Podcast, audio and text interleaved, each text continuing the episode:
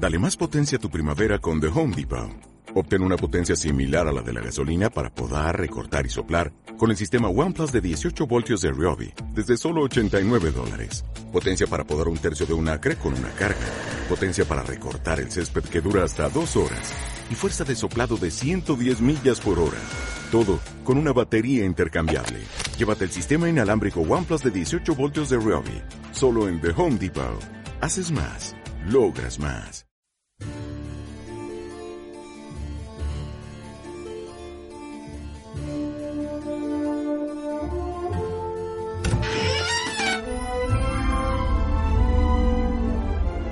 Hola, soy el doctor. Bienvenidos a la TARDIS. Sí, es más grande por dentro. Esperad a ver la piscina. Hasta tenemos un estudio de radio. Allí es donde mis acompañantes cuentan los viajes que hacemos. Gallifrey, Scaro, Darilium. 24 años. ¡Qué rápido pasaron! ¿Queréis viajar con nosotros? Pues... ¡Alon sí!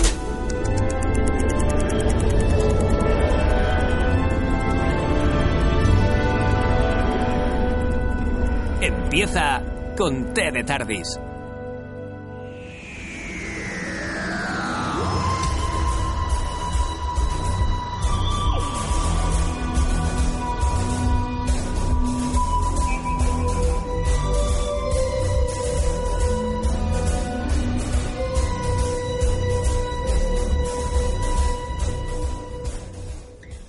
Hola, hola, hola, buenos días, buenas tardes o buenas noches, dependiendo del lugar y de la hora donde nos estés escuchando y a la que nos estés escuchando.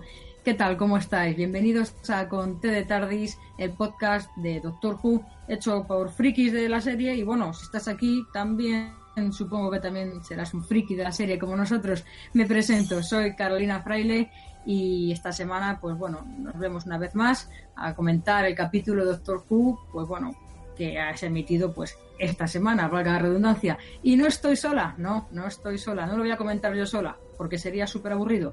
Estoy con dos compañeros maravillosos, como son, pues bueno, mi compañera Gemma Jazz. Hola Gemma. Hola Carol y a todos, ¿qué tal? ¿Cómo estáis? Pues bueno, bien, ¿no?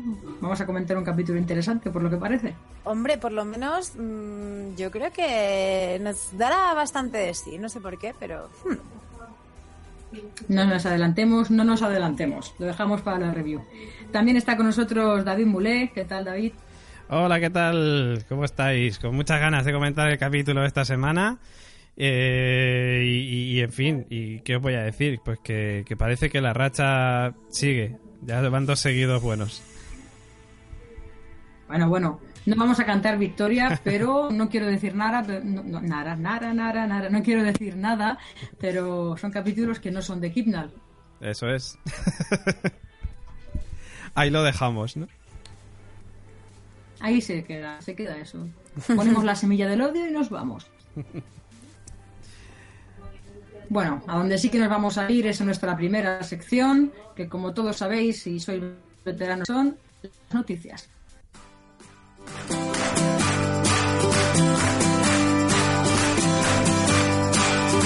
Smoke in the sky and fire in the air.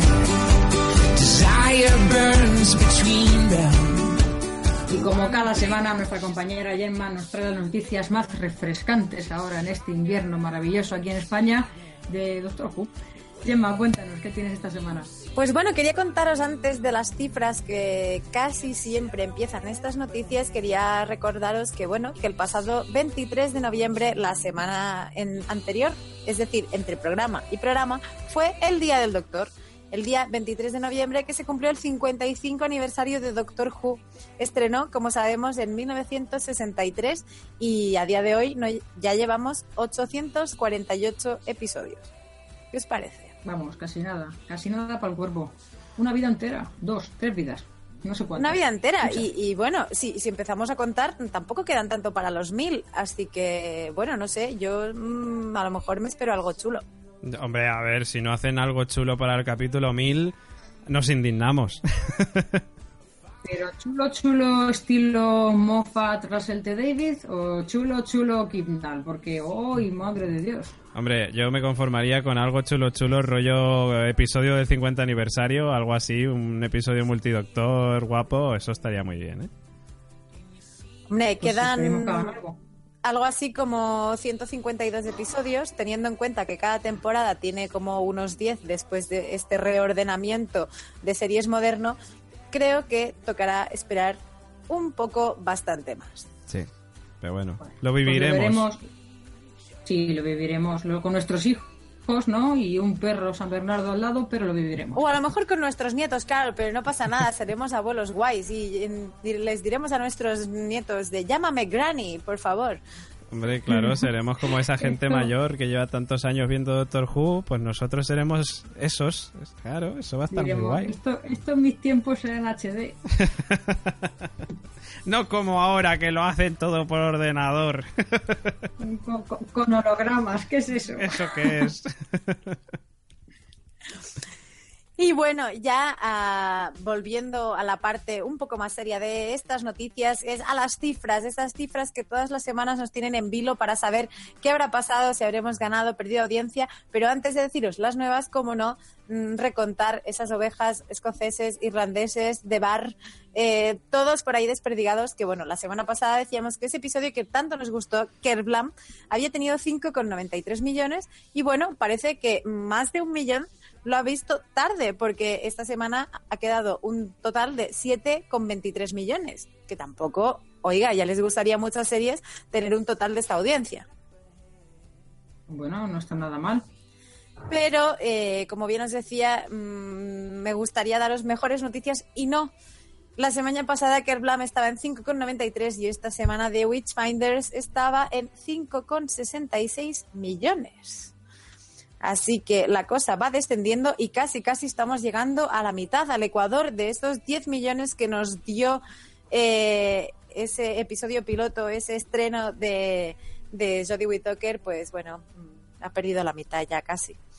Yo iba a decir que igual es por los cambios de horario que también están teniendo. Están emitiéndolo a diferentes. Bueno, cambiaron la semana pasada. Esta semana lo han vuelto a, bueno, lo han vuelto a cambiar al horario habitual, si no me equivoco, en BBC. Y Sí. yo igual creo que eso también puede marear un poco a la gente. Yo creo que esto y también que, bueno, mm, siempre se ha dicho que, y aquí en España también, que cuando una serie pues la cambiaban tantas veces de horario, de día, también recordemos que esta era la primera temporada que se emitía en, en domingo Hmm. Por la tarde. Entonces, que bueno, como que los cambios de horario también maltratan a la serie y yo creo que se han juntado un montón de factores. A lo mejor Kipnal, eh, a lo mejor el cambio de horario, pero bueno, nosotros no perdemos la fe y como tampoco la pierde ni la ha perdido Billy Piper, porque Billy Piper vuelve a Doctor Who, vuelve como Rose, pero vuelve a Big Finish. Como sabemos, cuando traigo buenas noticias de que alguien vuelve, siempre es que vuelve a Big Finish. Y esta vez vuelve con su madre y, ojo, ojo, con su padre Pete. Mark Benton vuelve con todos ellos en modo familiar en una aventura que, bueno, serán cuatro episodios de Big Finish y podremos escuchar nada dentro de muy poco en la que, bueno, esta historia ha sido, y ahora Carol, de eso te va a gustar, ha sido guiada, mm, como si dijéramos, no creada, pero co-creada o acompañada de la mano de Russell. Davis, que, bueno, como buen descubridor de Rose de Billy Piper, eh, ha querido acompañar a, David Richardson, el productor de, este Big Finish, para, para darle un empujón. Ay, qué bien, qué bonito. Con lo que me gustaban a mí los guiones de Russell T. Davis. Eran emotivos, no solamente eran, eh, no sé, tenían de todo. Tenían emoción, tenían chistes, tenían la, la cosa buena de la semana, tenían de todo. Me encantaba ese hombre. Que vuelva Russell Bueno, T. y- y Davis. su mujer, porque al parecer. Sí, porque al parecer eran Russell T. Davis y su señora los que se dedicaban a hacer los guiones. La señora también, su mujer también estaba metida en el ajo. Pues que vuelvan los dos. Y que vuelva Tenan. Y que vuelva Donna. Yo lo que sí... Tiempos mejores, tiempos pasados. Hombre, decías que vuelva a Tenan y bueno, yo no, no, es para hacer spoiler, pero bueno, sí que tenemos la sinopsis de este Big Finish de cuatro episodios y es que dice que bueno, se cuenta la historia eh, de ellos, de, de la familia de Rose, que están buscando al doctor en esa tierra robada. Entonces, creemos que no va a encontrar a este doctor o, o por lo menos no hay especial noticia de que vuelva alguien. Pero bueno, Tierra Robada y Doctor nos recuerdan a Tenan. Entonces, las semanas anteriores habíamos dicho que eh, volvía junto con, con Donna también para grabar unos pequeños episodios o, hace, no sé si fue el año pasado que lo habíamos comentado, que bueno, que se juntaban ambos dos para volver a Big Finish. Sí. Han hecho, ya, que... hecho, ya, tres, si no me equivoco, o va a salir el tercero de las historias de ellos dos en, en Big Finish. Y bueno, y este doctor, pues como bien has dicho tú, será el doctor el Metacrisis, ¿no? O sea, el, que, se, el que está en el mundo de Pit, básicamente, el, el doctor humano. Claro, en este caso, si hay Pit, hay doctor. Claro. Tiene que haber doctor. O sea, Tenan tiene que decir, aunque sea Alon sí. Ni que, que fuera, sería maravilloso. y, y, bueno, hablando de, de, gente que nos ha gustado y, y mucho, creo que, bueno, vuelvo al presente, vuelvo a esta temporada y vuelvo al episodio de esta semana a Alan Cumming. Eh, justo después y durante la emisión del episodio, esto no es noticia, pero yo creo que sí, porque las redes ardieron y ardieron en plan bien, porque ese papel de King James I, eh, interpretado por Alan Cumming, bueno, pues hizo que dijeran que es la mejor parte, que ha sido el mejor King James que la tele ha tenido, que qué drama tan maravilloso, o sea, su actuación, o, bueno, que la gente decía de cómo debió disfrutar Alan Cumming haciendo de, King James, ¿no? Y yo creo que como espectadores también lo hemos disfrutado bastante. Muy guay. A mí me gustó mucho, sí. Estuvo muy bien. Sí, sí, sí, muy guay. Fue muy divertido y además, sí. Le queremos de doctor en el futuro, claro, la que sí. Hombre, era uno de los que se sospechaba que podía ser doctor y bueno, después de esta interpretación a mí no me importaría verle de doctor. Me ha gustado, me ha gustado mucho, creo que puede dar dar mucho. ¿Y te imaginas, Carol, que además, claro, en este capítulo se le ve ahí un poco amanerado tratando de ligar con Ryan? ¿Te imaginas un doctor así? Sería graciosísimo. Pues es una cosa que no se ha planteado, pero también podría ser, ¿por qué no? Claro, ¿por qué no? Y sería muy divertido. Súper divertido. Con Alan Cumming, vamos, nos reiríamos un montón. Yo firmaba ahora mismo porque, bueno, tengo que decir que, que bueno, mm, como doctor, doctor, ahora mismo me gusta mucho Jodie mm. y me gustaría verla explotar mucho más. Así que espero que las noticias que avanzábamos o que sospechábamos la semana anterior no se hagan realidad. Mm. Y, y, bueno, pero sí que apostaría por repetir con este King James y que sigan aventuras nuevas. Yo, a ver, yo también opino lo mismo, ¿eh? Que Jodie siga... Yo creo que no, sigue, sigue, David. iba, a, decir que, eso, que, que opino lo mismo, que, que Jodie Whittaker siga, pero que luego el siguiente doctor sea Alan Cumming, sería muy guay. A mí también me gusta mucho Jodie y dice Gemma que quería verla explotar. Bueno, a ver, el capítulo anterior podría, podía haber pasado lo de que explotara, ¿no? Pero de otra manera. Sí.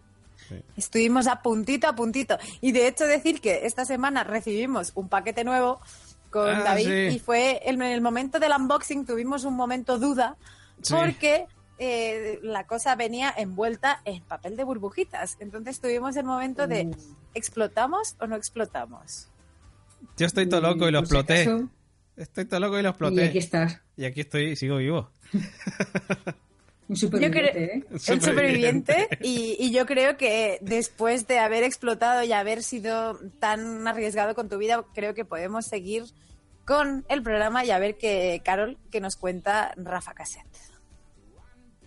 Ah, bueno, pues has presentado tú. Vale, entre Rafa.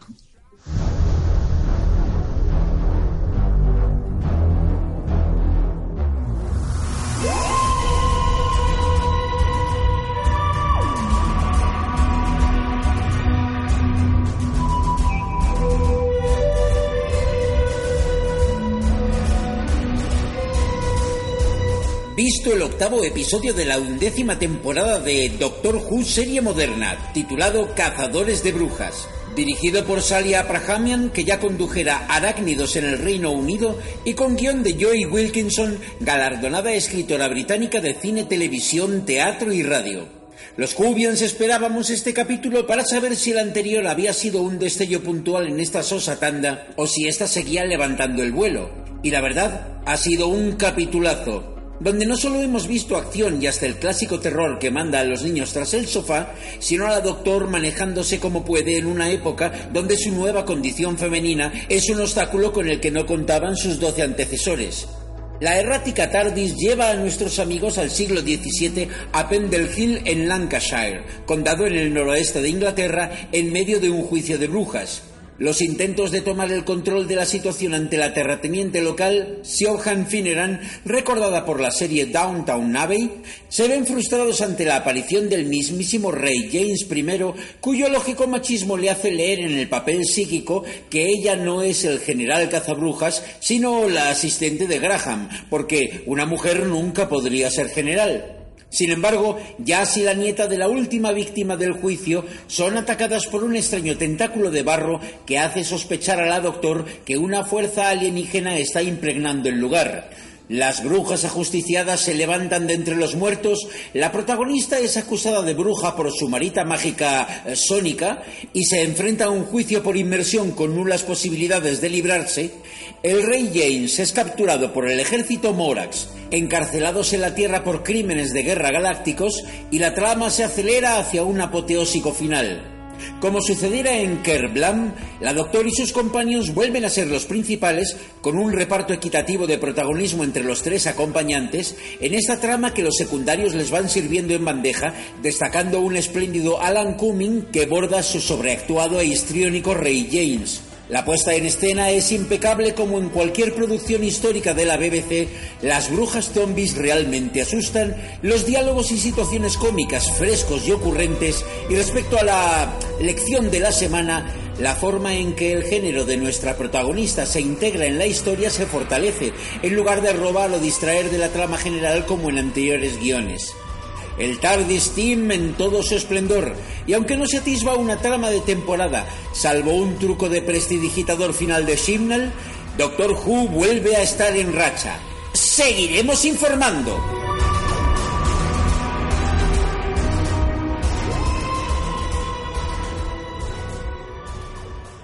Bueno, pues vemos que esta semana a Rafa Cassette sí le ha gustado el capítulo. Dice que Doctor Who está en racha y bueno, como hemos dicho al principio, como ha dicho David al principio, él también lo cree y pensamos que de momento estos dos capítulos anteriores, el anterior y este, han estado decentes. ¿No? Sí, sí, sí, sí. Hombre, a ver. Sí. Es que ha estado muy bien. O sea, a ver, ha estado muy bien, ha estado guay. ¿No? Bueno, a ver, sí. Bueno, pues a ver, ¿qué nota le pondrías tú entonces, David? ¿Yo? ¿Así el primero? Venga. Porque siempre empiezo por, siempre empiezo por Gemma y he dicho, pues no me da la gana. Pues muy bien. Empiezo por ti. bueno, a ver, yo ahí ya te digo, o sea, le, tengo que sumar puntos a este capítulo por, por el King James, por, por Alan Cumming, que ha estado sobresaliente, maravilloso, me ha gustado muchísimo. Eh, luego también le subo muchos puntos por, eh, por unos villanos interesantes. Los Morax eran unos villanos interesantes con sus mm, fango zombie extraño que se apoderaba del cuerpo de los muertos. Curioso, chulo, la verdad. Eh, me ha parecido un capítulo que también le ha dado le ha dado me ha gustado mucho el punto de Houdini cuando la doctora se libra de las cadenas. Me ha gustado la doctora me ha gustado la doctora en sí y los compañeros en este caso creo que han tenido bastante protagonismo como, como se merecen, aunque creo que en el anterior tuvieron más. Y, me gustó más. Es que tengo dudas, no sé cuál de los dos me gustó más. Es que el anterior me gustó más como global, pero este me gustó más por Alan Cumming, que, que eso ya es muchos puntos a favor. Así que, en fin, yo de nota, pues mm, no, no sé qué nota le pondría. A lo mejor un 7, un 7 y medio, una cosa así. Siete. Elige, siete o siete y medio. ¿Siete? Siete. Ah, un siete. Muy buena nota. Bueno, para mí sí, para el panda no. A ver, el panda. Tanda, no me digas nada, ¿eh? A ti te dejo para después. Porque ahora, no, no, ahora le toca el turno a Gemma. Gemma, ¿qué nota le pones tú al capítulo de esta semana? Pues yo empiezo con, con la nota y es que también le pongo un 7. Eh, pese a que no ha sido un episodio espléndido y que esperaba algo más, eh, me ha gustado mucho, muchísimo Alan Cumming. Tenía muchas esperanzas en él y, y el episodio ha tenido cosas que me han gustado mm, casi, casi, casi mm, sobremanera, como un poco el diálogo de, de la doctor con, con Alan Cumming, precisamente, en, en que, bueno, yo creo que ambos hacían un poco de, de apertura de mente y, no sé, hay un momento en que creo que es en esa misma escena, sí, que, que dice, utilizas el doctor como para, para el nombre de doctor para ocultarte y, me pareció maravilloso porque sí que es un guiño a que, a que nos recuerda que no sabemos nada del doctor. Eh, por el resto, bueno, yo creo que los companions eh, han estado bastante guay, ha sido un bastante democrático y nada, eso, que me ha gustado, que sí. Muy bien, muy bien. Y un 7 un siete también, ¿no? Un 7 también. Muy bien, otro 7. A ver, Panda, no me mires así. ¿Tú qué nota le pones? A ver, sorpréndeme, sorpréndeme, ¿eh? Pues un 10. Panda. Joder, Panda. ¿Seguro No, otra no, vez? No, me, no me sorprende. Otra vez un 10. Que sí, que, que Sí, un 10 un otra 10. vez. Que Sí. encima. ¿Qué, dice- piensa, ¿Qué piensas de, de, Alan, Cam- de Alan Cumming? ¿Qué piensas tú, Panda? Sí, que le gusta mucho, se, se vuelve loco. Dice- bueno, pues mira, hace volteretas y todo. Dice que un 10, un 10, un 10, un 10. Bueno, vale, ya, ya, ya, relaja, relaja. Espérate que me dice algo. Que dice que somos unos haters por ponerle un 7 en vez de un 10. No somos unos Bueno, haters. somos los hate. Sí, sí. Sí, estoy de acuerdo. Y, y Panda y Pingu eh, en mi casa eh, se niegan a salir, dice que no quieren hablar, porque como no le ponemos una buena nota, eh, que no quieren salir. Que, que el podcast Que que, no lo hagan ellos, que, que prefieren hacerlo ellos y, y hablar todo el rato diciendo que bueno, que ha sido maravilloso. Eh, mi panda está tratando de coger el micro y no me deja. Próximamente, ¿eh? Está cogiendo, no, Panda, Panda. está Próximamente en la constante tendremos Panda, Panda, Panda y Pingu, un nuevo programa. Va a ser maravilloso. Escuchadlo. Dos horas de ruido blanco. De ruido Os va a encantar. Lo Bueno, tengo yo enganchado al micro ahora mismo. Carol. ¿eh? Lo tengo enganchado al micro y no lo quiere soltar. No pasa nada, ya verás cómo lo suelta. Panda, mi nota también es un 7. Se ha cabreado. Se ha cabreado. se ha cabreado. Se ha indignado. voy a poner un 7 al capítulo. También por lo que habéis dicho, ¿no? Ha sido un capítulo muy entretenido, me ha gustado mucho. Eh, bueno, Alan Cumming ha estado maravilloso. me- ha, ha sido el personaje que más me ha gustado. Bueno, independiente de Jodie, ¿no? Que ella siempre es bella, maravillosa y, y el doctor. Un capítulo muy chulo.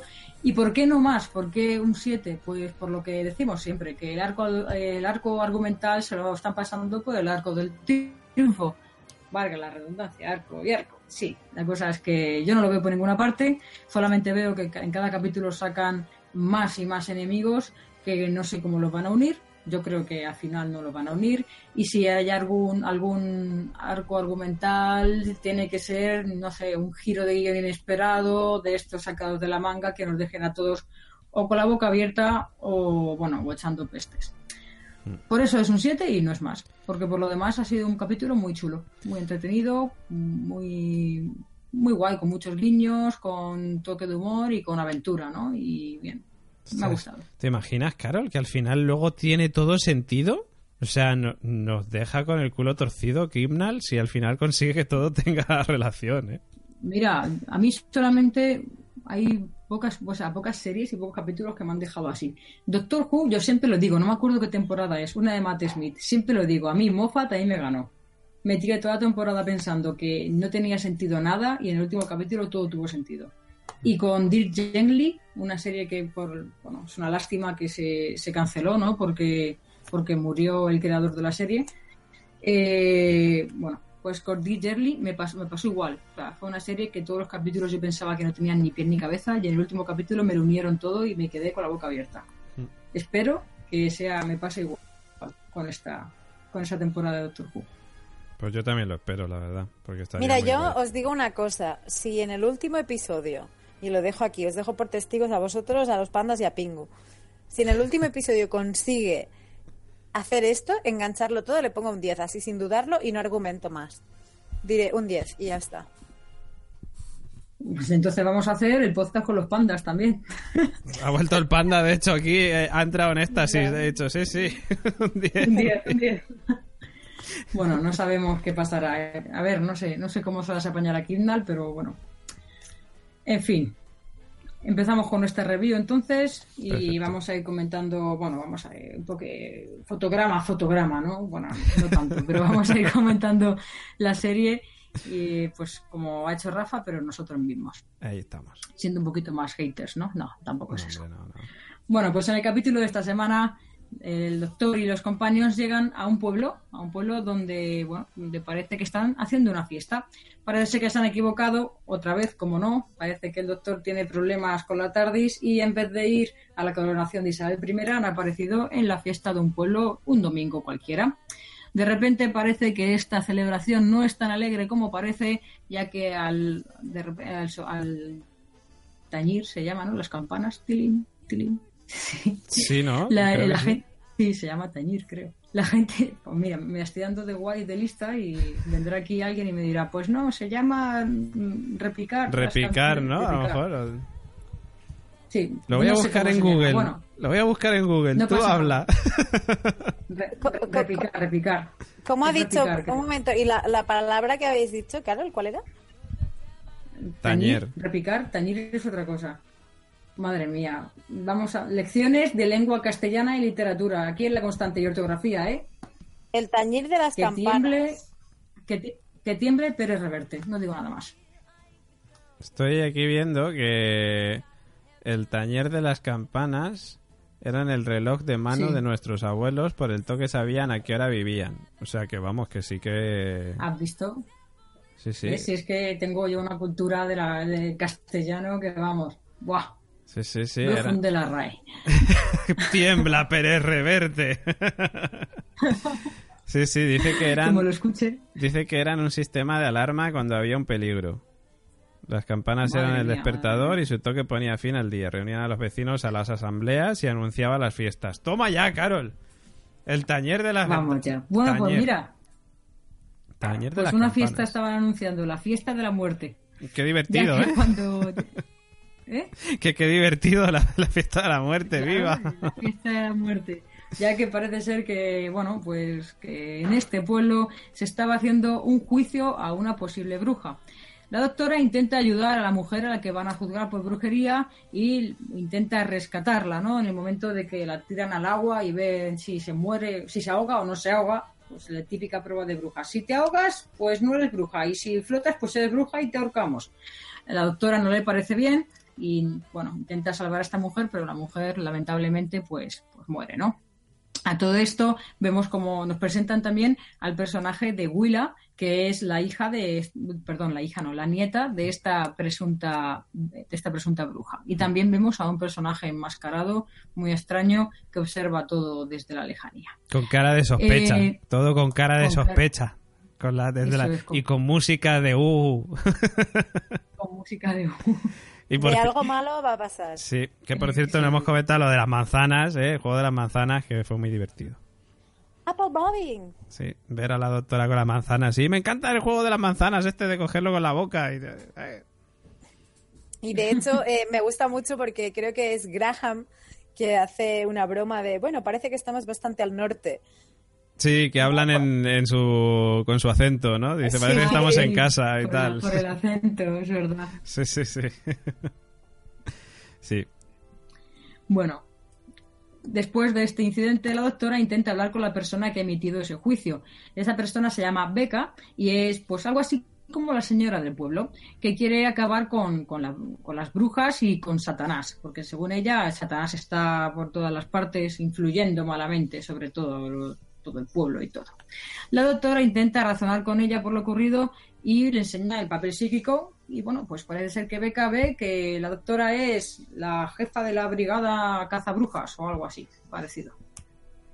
Sí. Y se lo cree, claro, papel Que- psíquico. general cazabrujas o comandante cazabrujas o Eso, algo eso. de estilo. Eso sí. Comandante cazabrujas o algo así. Sí, una cosa así. Hmm. Ryan, Graham y la doctora acompañan a Becca a su casa para poder ofrecer pues los servicios de cazabrujas, ¿no? Y enterarse un poco qué está pasando en el pueblo. Mientras la doctora intenta conseguir eh, pues que Becca confíe en ella, de repente aparece el hombre enmascarado que no es ni más ni menos que el, el rey James I, King James, o Jacobo, o como queréis llamarlo, o Santiago, O o, Jaime. Jacob, o no sé. O Jaime o Yago. Sí, sí, sí, que dijo Gemma el otro día además, dice que Yago también significa Santiago. O- Claro, esto fue un Sí, sí, fraude todo, todo. A, a la existencia de, de los nombres y del santoral. Eh, no, sin duda no. Es que te vale de comodín. Dice, pues se llama Santiago, pero lo puedes llamar Jacobo, Jaime o, o Yago o Como. James. Si le pones, o sea, le puedes poner James a tu hijo Claro. y, y que la gente le llame tú- tú- como te salga, ¿eh? Como no te quieras. Preocupes. Si es como- Jonas, tampoco pasa nada, ¿eh? O sea, de tú, como te salga. Bueno, ya sabes que si te llamas James siempre puedes echarle la culpa de lo que hagas a Jacobo, a, a Santiago o a quien sea y no pasará nada. Ahí estamos. Bueno, pues parece ser que, que este, el King James, el rey James, pues, eh, de- bueno, entra en escena y lo primero que hace es desacreditar a la doctora, ya que una mujer no puede ser una, una jefa, ¿no? Y tiene que ser una asistente, como mucho, de el jefe de la brigada antibrujas o comandante antibrujas, que es Graham, de repente, porque el rey lo quiere así. Así que Graham es, no- es nombrado eh, jefe y, bueno, y la doctora, pues, relegada a puestos de ayudante.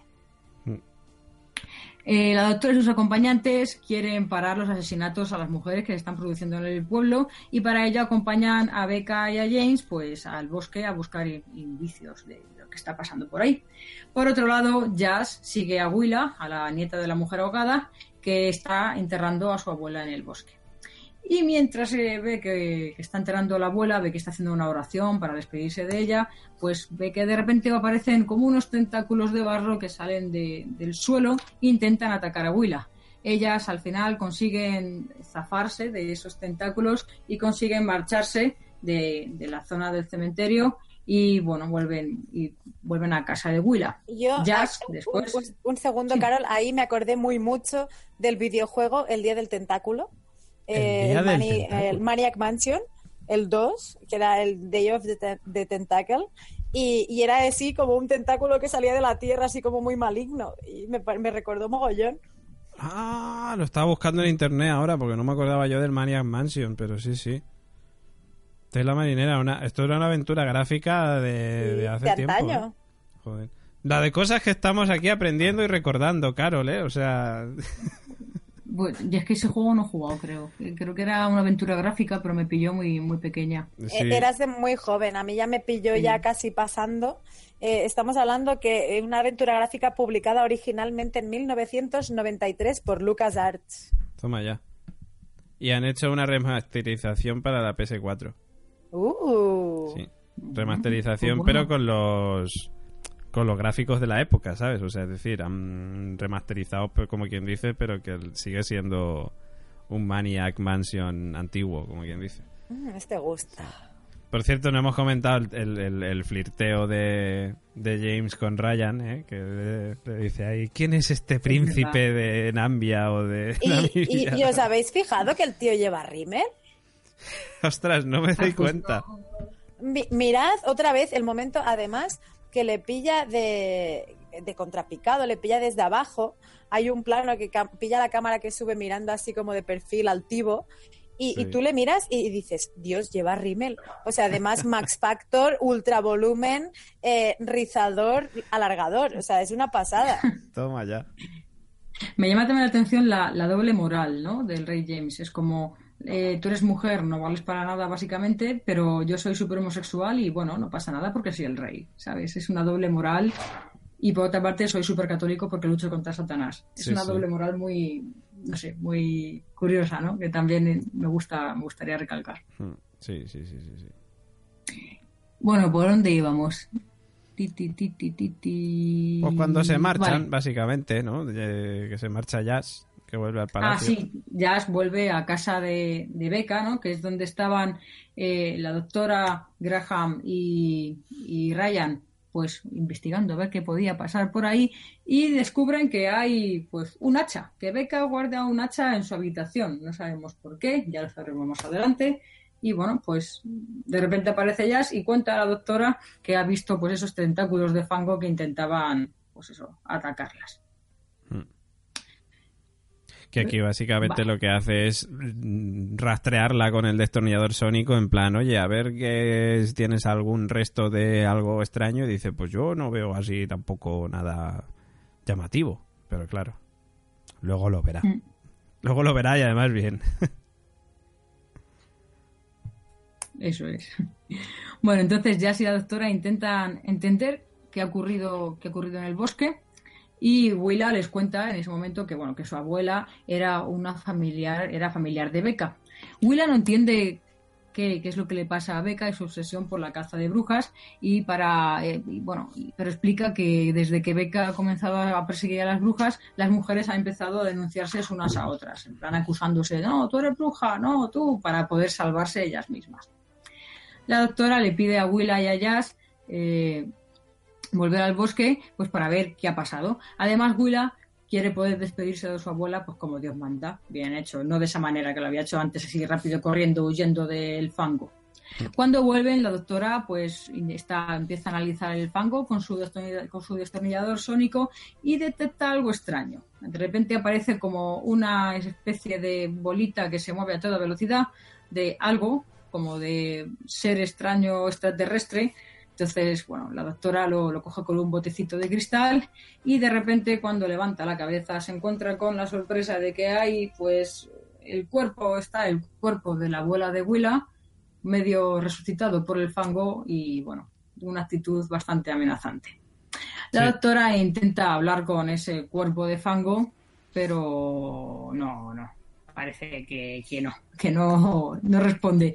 Y A mí me- deci- y, a mí me decide encanta- darle ese- A mí me encanta porque la doctora, o sea, bueno, la doctora, el doctor siempre, o sea, se encuentra con cualquier bicho extraño y feo y que da miedo, como, porque, joder, yo veo, yo qué sé, un- yo soy niño y a mí me acojona un poco las pintas que tenían aquí los, los zombies extraterrestres de fango estos. Y, y ella se pone a hablarle como siempre. ¿eh? El doctor habla con todo el mundo. Dice antes que cualquier cosa que hay que dialogar, aunque sea chungo, aunque parezca malo, aunque parezca lo más horroroso del mundo. Y es algo que siempre se ha caracterizado el doctor por ello. Y, y me mola que lo haya hecho, ¿no? Son cosas que, pues eso, que te van recordando también a, a la esencia de, de Doctor Who. Tampoco era tan fea, Sí. ¿vale? Hombre, a ver, la señora muy agradable no era. También te digo. Convertida en zombie. muy Bueno, bella. sí. vale. Bueno, tras intentar dialogar con la señora muerta y no poder, y que se coma la cosita esa que tiene en el bote, no sabemos qué es, pero bueno, se lo zampa, de repente aparecen, pues bueno, más señoras muertas también. Señoras que eran brujas, en teoría, también muertas y resucitadas también por el fango. Pues bueno, a todo esto, mientras tanto, Becca, James, Graham y, Ryan, James, el rey James, están buscando por el bosque pues posibles indicios de Satanás y de la brujería y de repente escuchan un grito. Cuando se acercan al lugar donde procede el grito, pues descubren que el grito ha sido emitido pues bueno, por Willa y por la doctora y por Jazz, por este grupito que estaban junto a los cuerpos poseídos por el fango. Rey Alfonso, nombre español, que pensábamos que iba a ser Alonso, ¿verdad? Sí. Si llega a ser Alonso, vamos, aplaudo si llega a ser Alonso. Hubiera sido muy chulo. Hombre. Y además el momento en el que... Podrían haberlo hecho, no sé por qué no lo han hecho. Yo creo que no han caído en llamarle Alonso. Ya, es que, a ver, no han caído en eso, no han caído en, en el tema de eh, que el doctor ya se enfrentó a Satanás, o se enfrentó a Satán en la segunda temporada, en el capítulo del foso de Satán, que él venció al doctor, o sea, o sea al doctor, a, a Satán, David Tennant en aquella época, Eh, que es algo que no, no sé, no me termina de encajar, que no se hayan acordado de esto, que tampoco ha pasado hace mucho tiempo. Y el doctor, el primer doctor, ya conoció al rey James hace un montón de años, el primer doctor Con lo cual, y cuando se estaba escribiendo, de hecho, la Biblia del King James. Con lo cual, el- Sí, vio la. TARDIS también, o sea, tendría que acordarse. Son detallicos que, bueno, que dices, eh, yo qué sé, pues hombre, igual si, si el King James este que nos han mostrado, además también se hubiera acordado del doctor, hubiera dicho al final, por lo menos del capítulo, oh, esa cabina azul me suena de algo, yo la he visto, yo la he tenido, o algo así, hubiera sido un guiño chulo. Pero bueno, Sí, sí, sí. no lo han hecho. ¿Qué vamos a hacer? Bueno, a ver, que digo que me da la sensación en que hay muchos guiños que, que esperamos todos como muy ahí y los omiten. Entonces, yo creo que eh, el Jubian al uso, que somos nosotros, bueno, es decir, el super Jubian extremo, que somos nosotros, eh, intentamos buscar cualquier guiño, cualquier cosa que nos recuerde a cualquier tiempo mejor, pasado fue mejor. Mm. Pero para un Jubian iniciado o por alguien que está empezando a ver la serie, pues tampoco me parece tan, tan, tan mal. No, no, está claro que para alguien que acaba de empezar la serie o que se la empezó hace, yo qué sé, cuando Moffat, por ejemplo, pues mm, lo de Satán no lo, no lo sabrá. Y lo del King James, pues a no ser que lo busque en internet tampoco. A ver, lo del King James yo tampoco lo sabía. Lo que pasa es que lo vi en internet. Pero porque yo la serie clásica la empecé, pero cuesta mucho continuar con la serie clásica. Pero, en fin, o sea, por lo menos lo de Satán sí que podría haber hecho a lo mejor un guiño, que no ha pasado hace tantos años realmente. En plan, pues yo ya me enfrenté a él y ya le vencí, o yo qué sé, o, o ese nombre me a suena. mí me está, a mí me está dando sensación, como habéis dicho, que se están olvidando de demasiadas cosas y me da la sensación de que los guionistas en realidad no son fans de la serie. No, o sea, una cosa es que conozcas la serie y que hayas visto capítulos, otra cosa es que seas fan de la serie. Ya, no sé. Sí, a ver, puede ser que sea como, sí, me gusta la serie, la sigo, pero no... Es que yo qué sé, no sé, pero ahí el que tendría que meter mano o el que entendemos que está revisando los guiones es Chris Kibnall. Chris Kibnall, en teoría, es uno de estos que, como, eh, como Capaldi en la época, escribía en las revistas estas de, de fans de Doctor Who. O sea, él es un fan de Doctor Who. Pero, pues no caería por lo que sea en el detalle, pero bueno, yo qué sé. Sí, bueno, pues bueno, Tampo- tampoco los vamos a crucificar porque no hayan hecho la referencia. Simplemente, Claro. pues bueno, pues que nosotros nos acordamos y, y ya está, ¿no? Y ahí lo dejamos, el, el detalle para para que, para que recapaciten sobre ello. Después de la muerte de Alfonso, parece ser que, bueno, estos, estos muertos vivientes, estas señoras muertas vivientes de, de con fango, deciden, bueno, que se han enfadado y empiezan a perseguir a nuestros protagonistas, que echan a correr y de repente descubren a mitad de camino que, bueno, que no les siguen. Parece ser que estos cuerpos tienen algo mejor que hacer. Así que Graham, eh, Graham, Ryan y, y está ahí Jazz, porque son, eh, sí, ellos van. Graham, eh, Graham, Ryan. Es que no sé por qué me sale Peter en vez de Ryan. Tengo un Peter en la cabeza. Hay no que... pasa nada, Carol. A, a James le llaman como les da la gana. Tú a Ryan le puedes llamar como te salga de ahí. No pasa nada. Llámale Jacobo. Peter, Jacobo, como te salga, no te preocupes. Pues es que me pasa mucho, o sea, pues muchas veces cuando voy a decir Ryan me quedo ah, pillada y, y tengo que leer por ahí, que me, me tengo que apuntar Ryan porque si no digo Peter. Ojo, cuidado. Que ¿eh? sepáis que el próximo companion de la doctora se va a llamar Peter. ya está. Oye, pues debería, porque si no me voy a confundir siempre.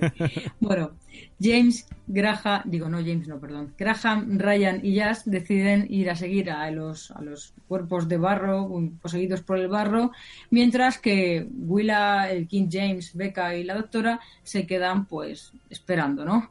En lo que de repente, bueno, pues parece ser que Willa acusa a la doctora de bruja y bueno, pues van a justiciarla al parecer. Aquí me pareció muy feo la Willa, ¿eh? Hombre, a ver. Perdón, Gemma.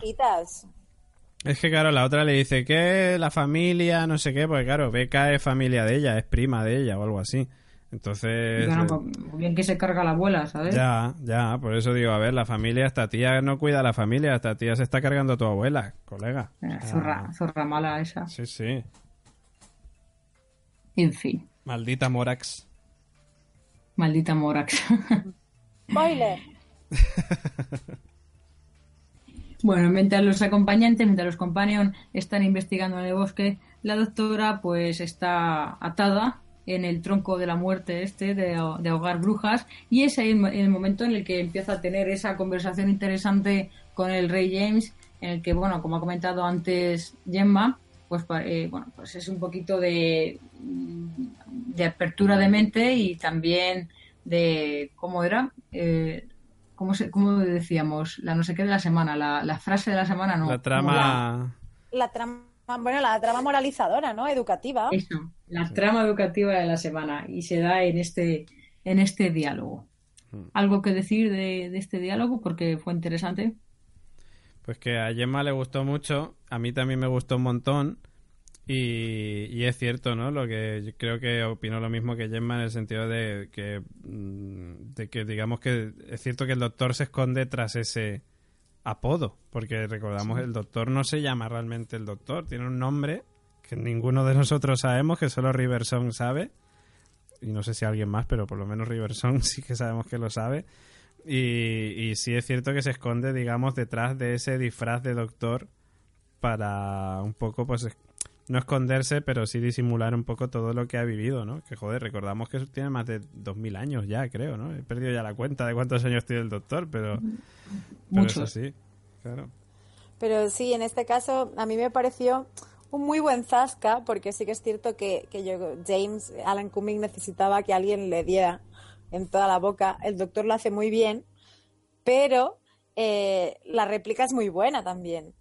¿No? De chúpate esa, o sea, de vale, yo me tengo que abrir, pero tú dejas de esconderte también. Entonces, la verdad es que a mí ese momento me gustó mucho y, y sobre todo el juego del lenguaje corporal y de miradas, ¿no? Porque vemos como, como ese James altivo se va a hacer se va haciendo James ovejita o James corderito, ¿no? Como que encoge ya un poco más la espalda para escena que ahora comentaremos que yo creo que es relevante bastante. Hmm.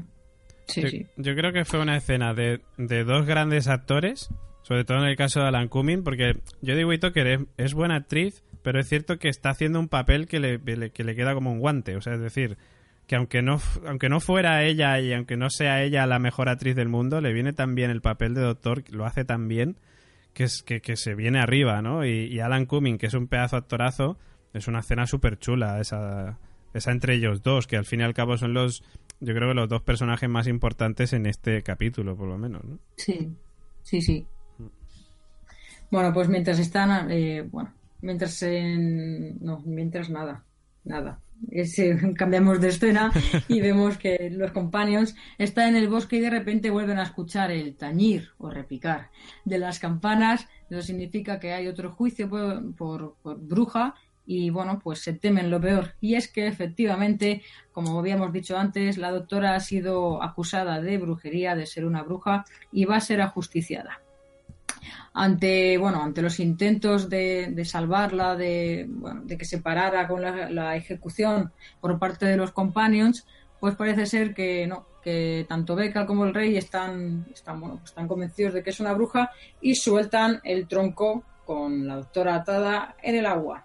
Pero para sorpresa de todos, cuando parece que el rey entra un poco ya en razón y decide sacar el cuerpo de la doctora del agua, descubren que en el tronco la doctora no está y es que, bueno, pues después de una tarde con Houdini, la doctora aprendió a hacer escapismo subacuático. Maravilloso. Grandioso momento. A mí me gustó mucho esa parte. Muy guay, muy guay.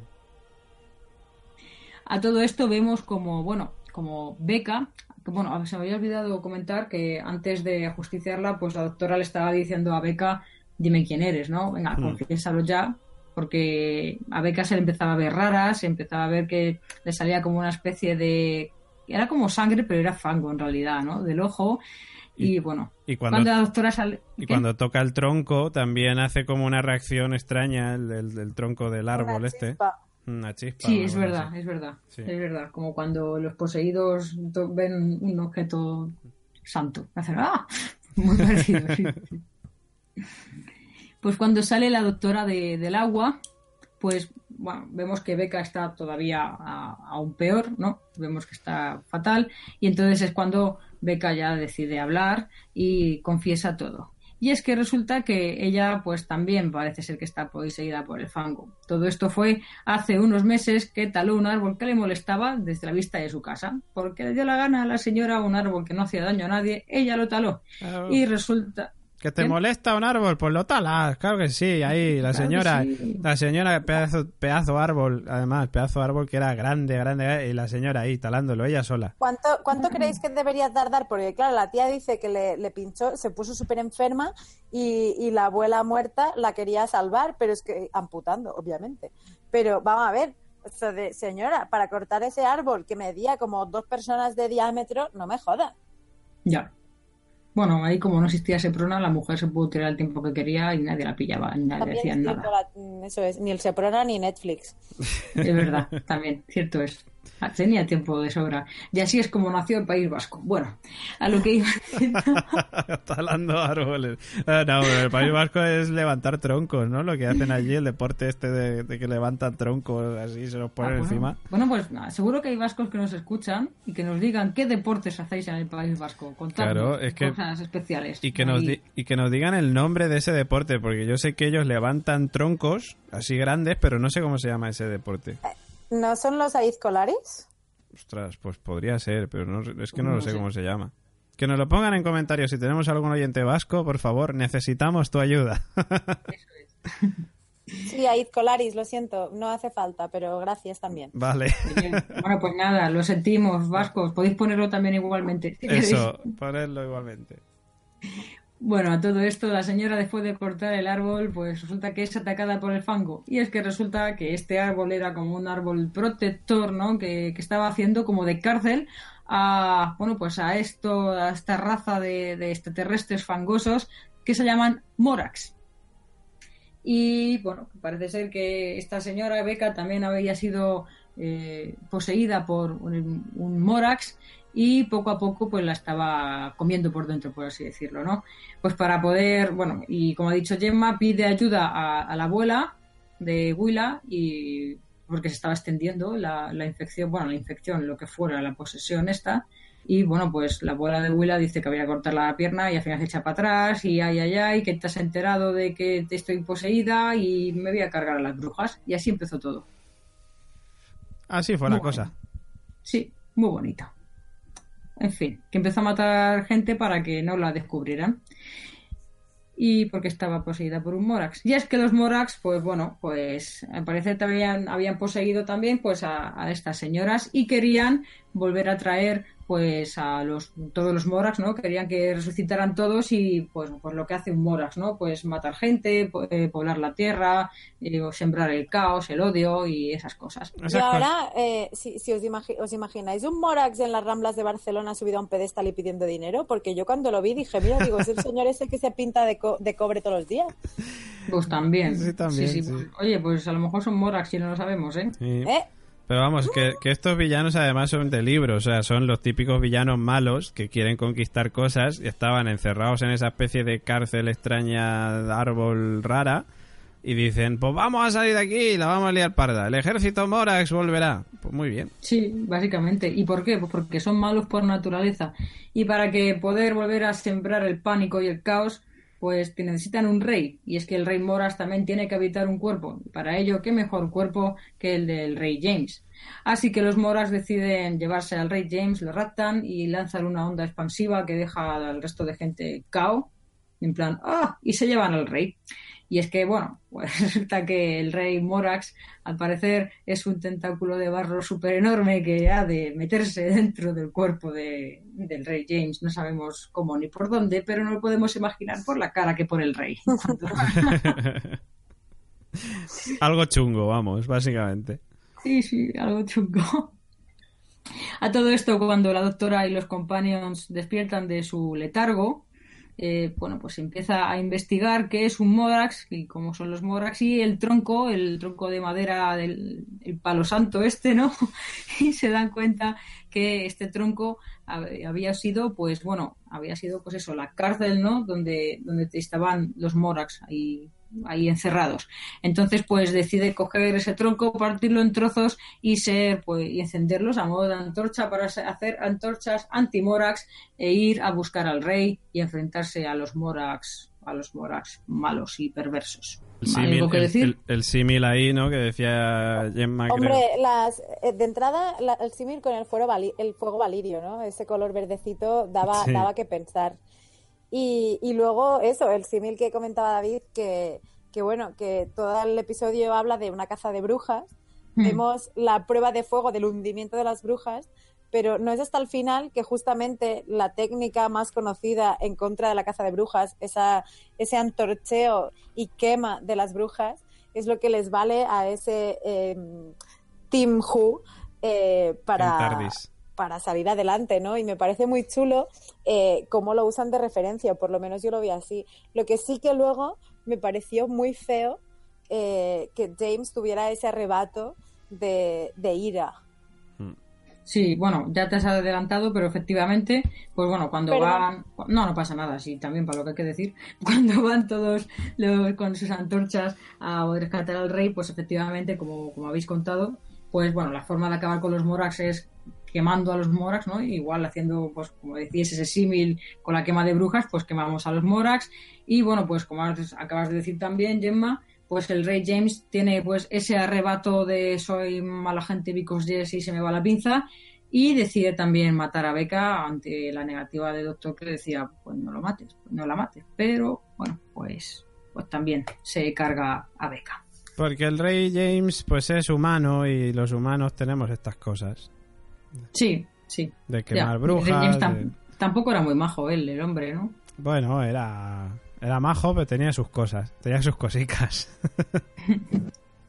Bueno, pues tras esta batalla y quema de Morax, pues parece ser que el pueblo queda liberado y bueno, pues el rey James agradece a la doctora y a sus acompañantes la ayuda y los acompaña hasta la TARDIS. Entonces, bueno, se despiden y la doctora le pide que deje la caja, la caja, la caja no, la caja no, la caza de brujas porque, bueno, no, no vale la pena y simplemente es para matar a gente inocente.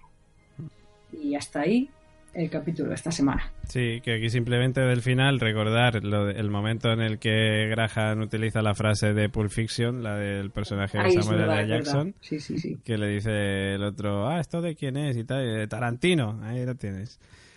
Y, de Willa, que dice que va a seguir siendo sanadora, que va a querer ser una doctora, ¿no? Como quien dice, eso está muy guay, es un detalle muy chulo.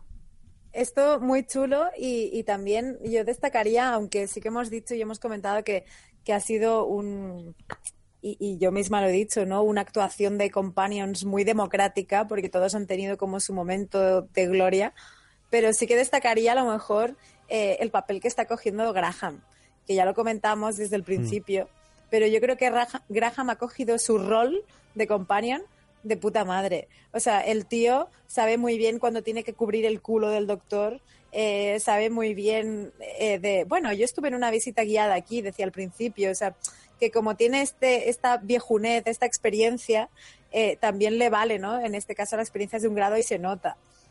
A mí me gusta mucho también Graham cuando el rey decide nombrarle a él el jefe. Dice, no, pues te- tú, eres el, tú eres el jefe de, la, de, de los cazadores de brujas. Y la doctora se queda como diciendo, ¿qué mierda me estás contando? Es cuando dice, bueno, nosotros en realidad eh, somos un grupo con, como dice, tenemos, que todos opinan por igual, ¿no? Horizontal. Una de- de- decisión lineal, ¿no? Nosotros tal. Y fue muy chulo también. Es como, qué guay, ¿no? Muy, muy bajo. Yo con lo que más me he reído ha sido con los ligoteos del rey James con Ryan. Fue Sí, maravilloso. cuando le salvan y lo primero que dice, ¡ay, mi príncipe! ¡ay, mi salvador! Salvador.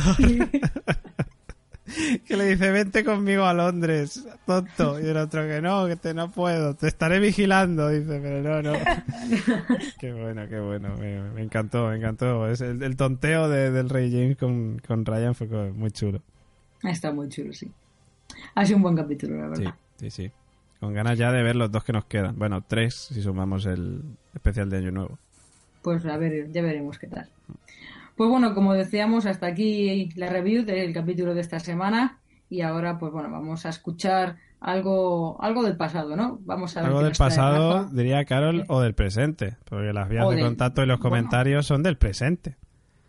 Ay, iba, me iba a ir yo ahí. Mira, me has cortado el rollo, tienes razón. Vamos a escuchar, vamos a escuchar Mira, voy yo de lista y no. Vamos a escuchar cosas del presente. Vamos a escuchar los comentarios de, nuestros, de nuestros oyentes en el Comenta y Participa, que bueno, que está en nuestra página web. ¿Qué cuál es, Gemma? Laconstante.com es donde podéis encontrar el comenta y participa de todas las semanas de las series que seguimos habitualmente. En este caso, de la que estamos hablando, Doctor Who, en el Conte de Tardis. Pero también, y como sabéis, tenemos correo electrónico info arroba laconstante.com y nuestras redes sociales, donde actualizamos contenido casi al minuto. Instagram, Twitter, Facebook, La Constante 1, porque sin número, como sabéis, ya estaba pillado. Y volviendo a la página web, laconstante.com, además del comenta y participa, también podéis encontrar pues el resto de podcasts que estamos emitiendo, un montón de noticias y, como no, el botón naranja, patreon.com barra la constante, donde ahora mismo nos podéis estar viendo también en directo porque estamos en Black Week y estamos con el Patreon abierto. David, cuéntanos ahí más. Ahí estamos, patreon.com barra la constante. Qué maravilla, qué maravilla de plataforma donde nosotros ofrecemos ahí unos contenidos exclusivos para los verdaderos fans de Conte de Tardis, para los verdaderos fans de el podcast de Westpod, de Radio Invernalia, de bueno, de la multitud de podcasts que tenemos en la red de en la factoría La Constante. Nosotros queremos seguir creciendo, seguir convirtiéndonos en, en profesionales poco a poco, poco a poco, eh, y lo estamos consiguiendo gracias a ti, a, a, ti, querido oyente, a ti, querido oyente u oyenta, que estás escuchando este podcast y que si te mola, pues que queremos que te unas. O sea, en patreon.com barra la constante vas a encontrar una serie de contenidos exclusivos solamente para vosotros, para los verdaderos fans, para los eh, mecenas de este proyecto. Podéis encontrar diferentes categorías, seleccionar la que más os guste eh, y ahí pues recibiréis una serie de recompensas. Que por ejemplo, pues tengo que decir que como bien dice Gemma, esta semana estamos de, de Black Week, digamos, de, de, la constante. Es decir, hasta el 30 de noviembre vamos a tener el Patreon abierto. Y... Eh, perdón, y también tenemos un sorteo súper chulo que es el de un Amazon Echo Dot, que es un Alexa de estos, un, altavoz inteligente de, de Amazon, que está muy guay, que yo lo tengo por aquí, que me da miedo decir su nombre de vez en cuando por si me responde pero sobre todo en el podcast porque quería raro pero pero está muy guay. Yo creo que os va a molar un montón si sois oyentes de podcast además porque vais a poder tener ahí un montón de cosas. Eh, y nada, y aparte otra manera también de poder sumaros a la gran familia de las series, a la constante, es a través de Evox. Si nos escucháis en Evox, en el canal de la constante tenemos un botoncito azul que pone apoyar si pincháis ahí, también podéis convertiros en mecenas de, este podcast, de esta red de podcast, donde podréis tener contenidos exclusivos, eh, como capítulos solamente para vosotros, capítulos de, de, podcast que solamente son para mecenas, o escuchar el podcast sin publicidad, eh, bueno, en fin, un montón de ventajas más en, en, la plataforma iVoox o en la plataforma patreon.com barra la constante. ¿eh? qué bonito ha quedado.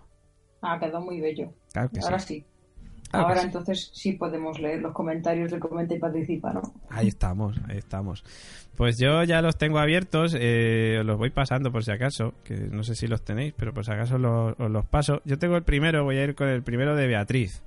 Que Beatriz dice, buenas, espero que este comentario se, se publique, no tuve suerte la semana pasada.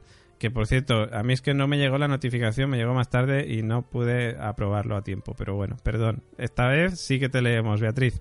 Dice, el episodio me dejó indiferente. Sentí que avanzaba demasiado rápido en ciertos momentos, presentación y derrota de las criaturas, todo acerca de Willa y su familia. Lo que destaco, Alan Cumming aparece y se come la pantalla. Uy, que me ha salido aquí un mensaje. Eh, Alan Cumming se aparece y se come la pantalla con cada intervención que hace. Graham con más participación y momentos que me causaron gracia. Pone Tarantino. En general, para pasar el rato. Eh, para terminar, quiero saber su opinión. ¿Soy yo o la doctor ha usado demasiado el destornillador sónico esta temporada? Ya aparte de las temporadas del noveno, décimo y duodécimo, no he empezado con el undécimo, no he visto más de la serie por el momento, pero en sus temporadas no había ese uso masivo que yo recuerde con él. Un saludo y gracias por el podcast. Pues yo te tengo que decir que creo que Matt Smith lo usaba bastante. Sí, Matt Smith, sí estaba cada dos por tres ahí con el destornillador y mirando y tal. Yo creo que, que el uso del destornillador es un poco mate, matesminiesco. Haciendo así. sí. Oye, por cierto, quiero... quiero ah, bueno, perdón, perdón. El problema es que veníamos de Capaldi, con sus gafas sónicas. Claro, con las gafas sónicas, una temporada sin destornillador, luego ya en la décima ya sí que tenía destornillador. Entonces, claro, venimos de eso.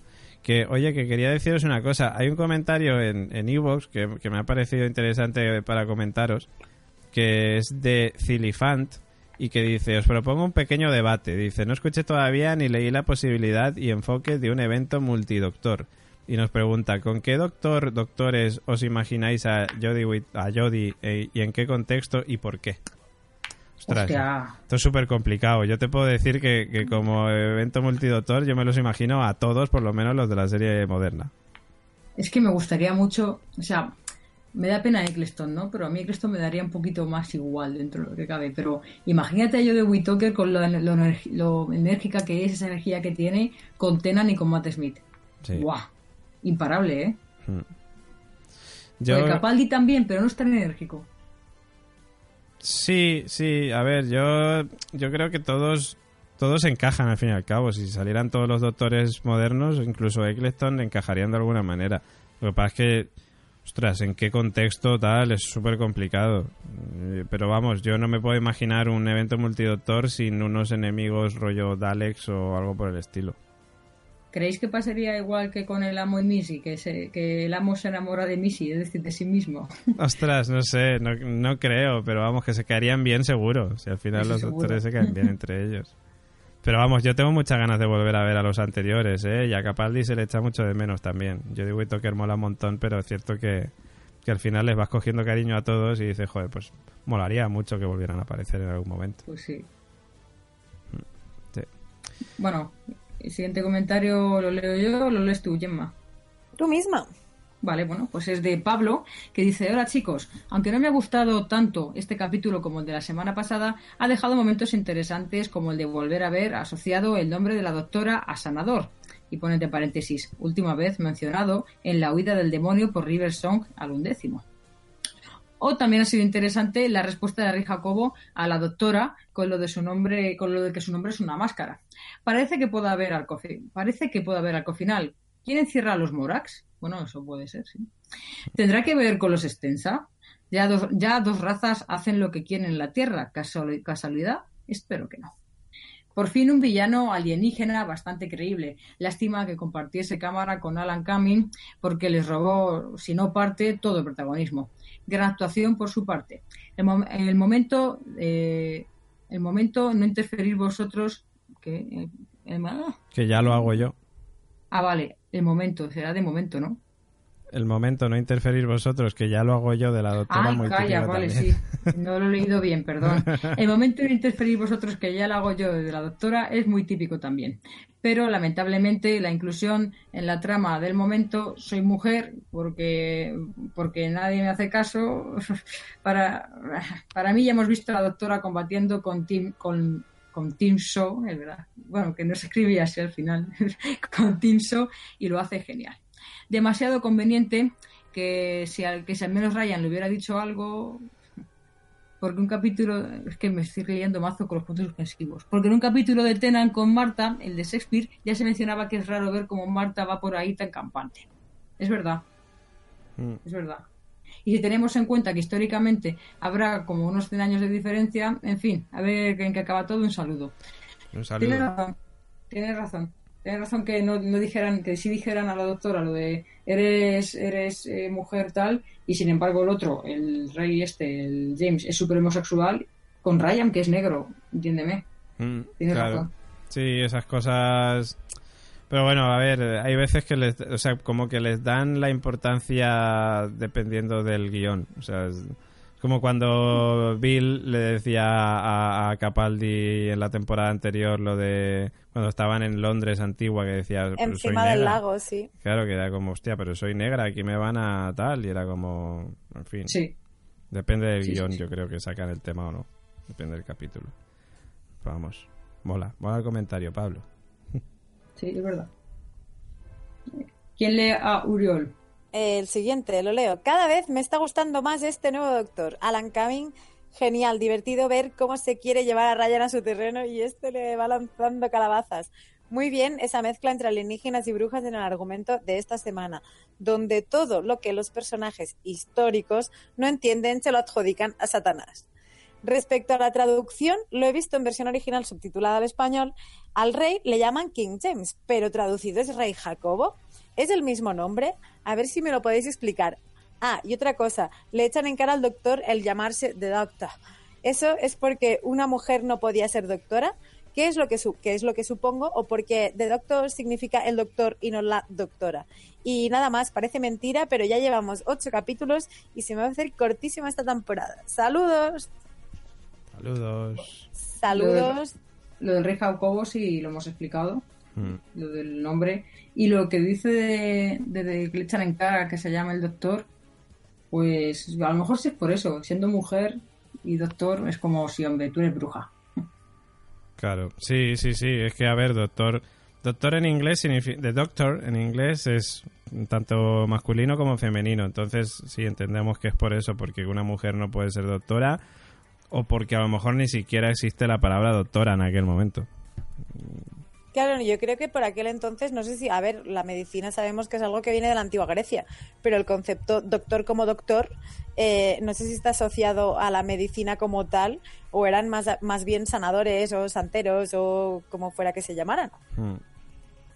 Bueno, es que en realidad yo, doctor, no sé, es que no se asocia tampoco a la medicina, es que doctor en realidad tú puedes ser doctor en física, doctor en ciencia, doctor en... O sea, se pone doctor porque como es tan, tan sábelo todo, por así decirlo, es doctor. ¿Doctor en qué? En todo.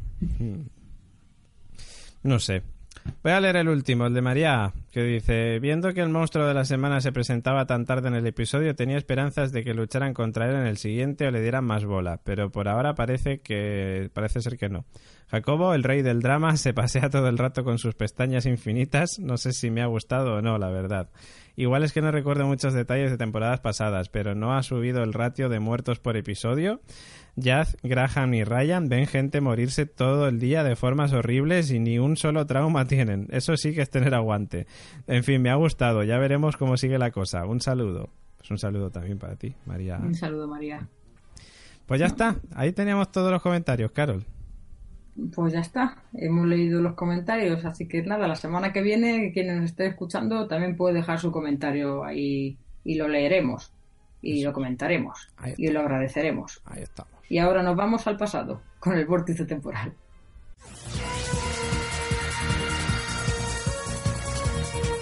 El vórtice temporal.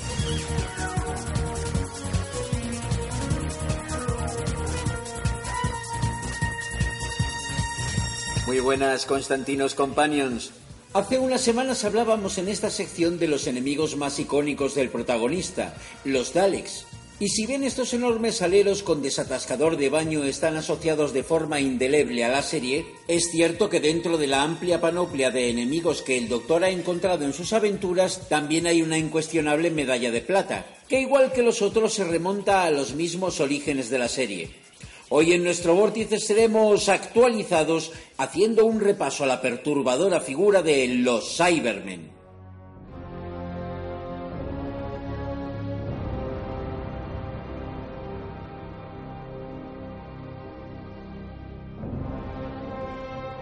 Los Cybermen realmente no surgen en la primera temporada del primer Doctor, sino que habrá que esperar a la cuarta de la mano de Christopher Magnus Howard Pedler, o más bien conocido por Kit Pedler. Científico, médico, parapsicólogo, autor de ciencia ficción y asesor científico no oficial del equipo de producción del programa desde sus inicios.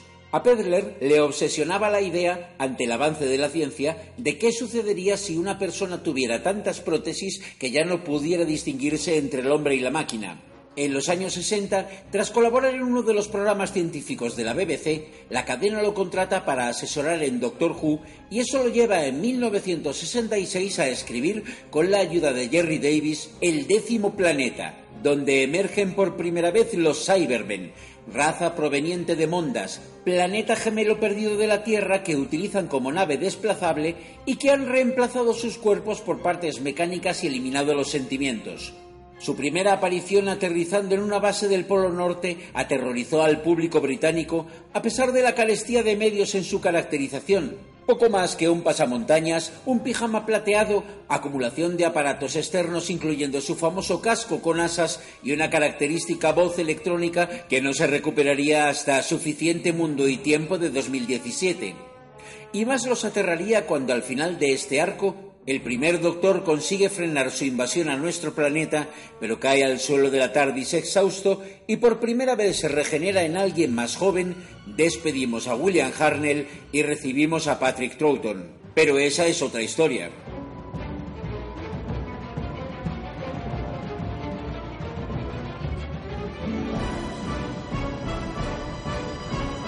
Los Cybermen volverían en esa misma temporada en el sexto arco La Base Lunar, también bajo guion de Kit Pedler, rediseñados de forma que sus manos humanas visibles se han sustituido por pinzas y sus pasamontañas por cabezas metálicas, incrementando su siniestro aspecto al salir de una cripta en la Luna.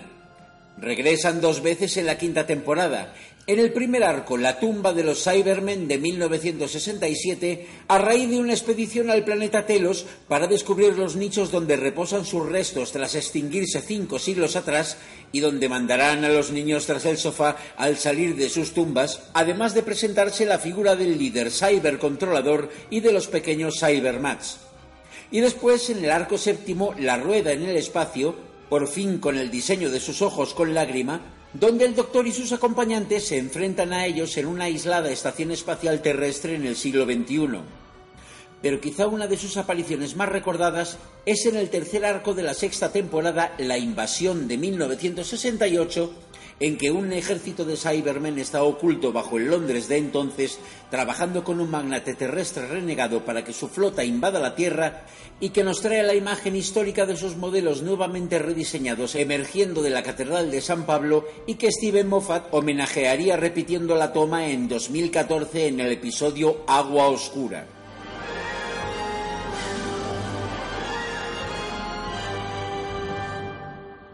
Cuando llega el color a la serie, la reaparición de los malvados cyborgs se hace esperar. No los veremos durante la época del tercer Doctor, y habrá que esperar al cuarto y al quinto arco de la temporada undécima, La venganza de los Cybermen de 1975, para el cual fueron rediseñados una vez más, siendo vestigios errantes de un imperio caído y donde se establece su debilidad al oro como particular kriptonita, recurso usado durante un tiempo en la serie clásica. Otra larga pausa precede hasta Choque en la Tierra de la temporada 18 de 1982, en que el quinto se encuentra con ellos buscando destruir la Tierra en el año 2526 y como sabemos de la semana pasada, palmando el niño turbio Adric. Aparecerán dos veces más en la era del quinto Doctor, junto con los cuatro doctores anteriores en el especial Los cinco Doctores de 1983, cuando todos ellos son transportados junto con otros némesis del protagonista a Gallifrey, su planeta de origen por el presidente Borusa, y también en El ataque de los Cybermen de 1985, donde planean cambiar el curso de la historia al destruir la Tierra con el cometa Halley, lo que evitaría la aniquilación de su planeta natal Mondas. Los Cybermen aparecerían por última vez en la serie clásica en Némesis de Plata de 1988, en que una flota de naves de guerra Cybermen se reúnen para convertir la Tierra en un nuevo Mondas, donde un grupo de exploradores Cybermen buscan una legendaria estatua, artefacto de los señores del tiempo de poder inmenso, para usarla en sus planes, y los que el séptimo Doctor y su compañera Ace desbaratarán nuevamente. Y aquí terminaría la saga de los Cybermen en la serie clásica hasta su recuperación en 2006, si exceptuamos su breve aparición, cancelada ya la serie, en el correoso especial de caridad de 1993 Dimensions in Time como uno de los varios enemigos convocados por la Rani para cazar al Doctor.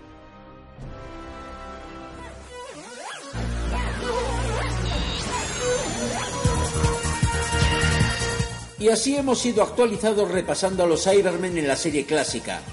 Pronto volveremos con otra edición de El Vórtice Temporal.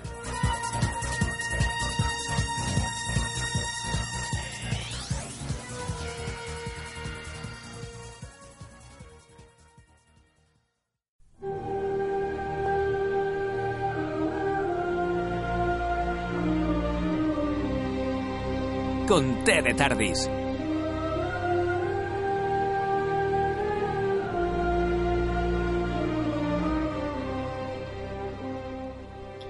Y con esta música ya nos acercamos al final y nos acercamos a las torres de Darilium, que es la sección musical donde David nos trae, pues bueno, alguna pieza de la banda sonora de Doctor Who.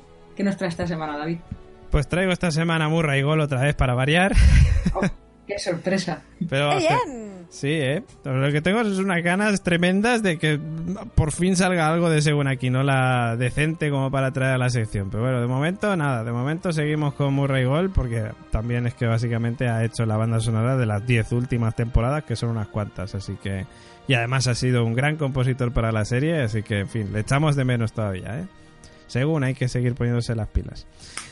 Pues el tema que voy a traer hoy es un tema que, este- que está en la banda sonora de la novena temporada de Doctor Who y se llama A Message from Missy.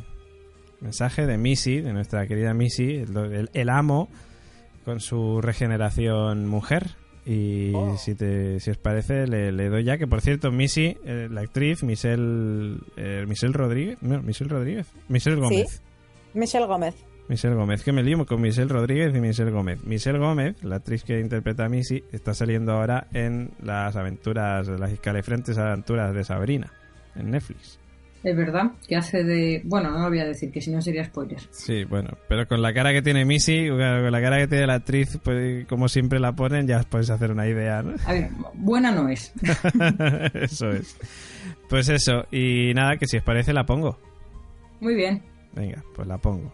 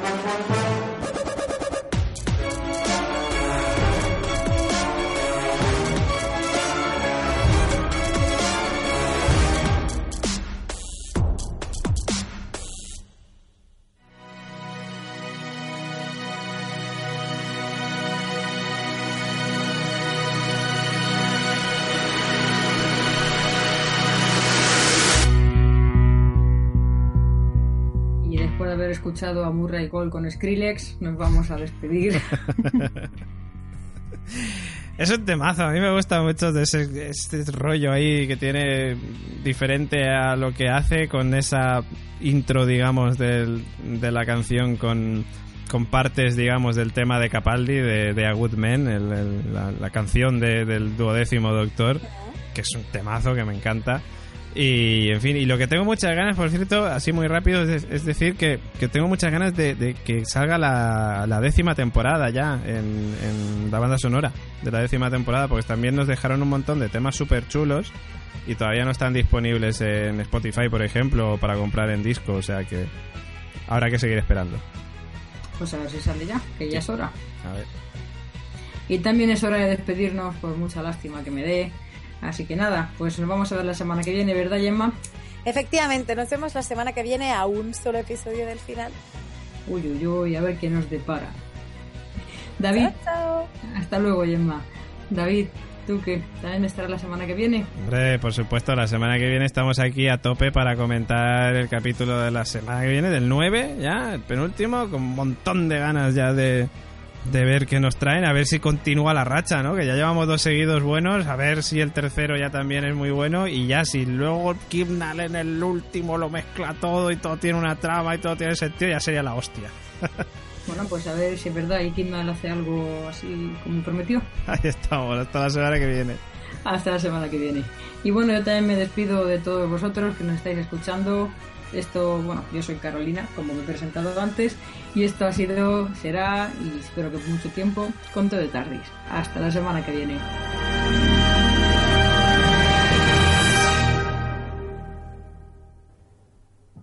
Dale más potencia a tu primavera con The Home Depot.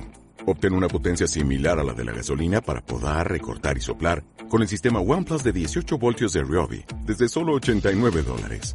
Potencia para podar un tercio de un acre con una carga. Potencia para recortar el césped que dura hasta dos horas. Y fuerza de soplado de 110 millas por hora. Todo con una batería intercambiable. Llévate el sistema inalámbrico OnePlus de 18 voltios de Ryobi. Solo en The Home Depot. Haces más. Logras más.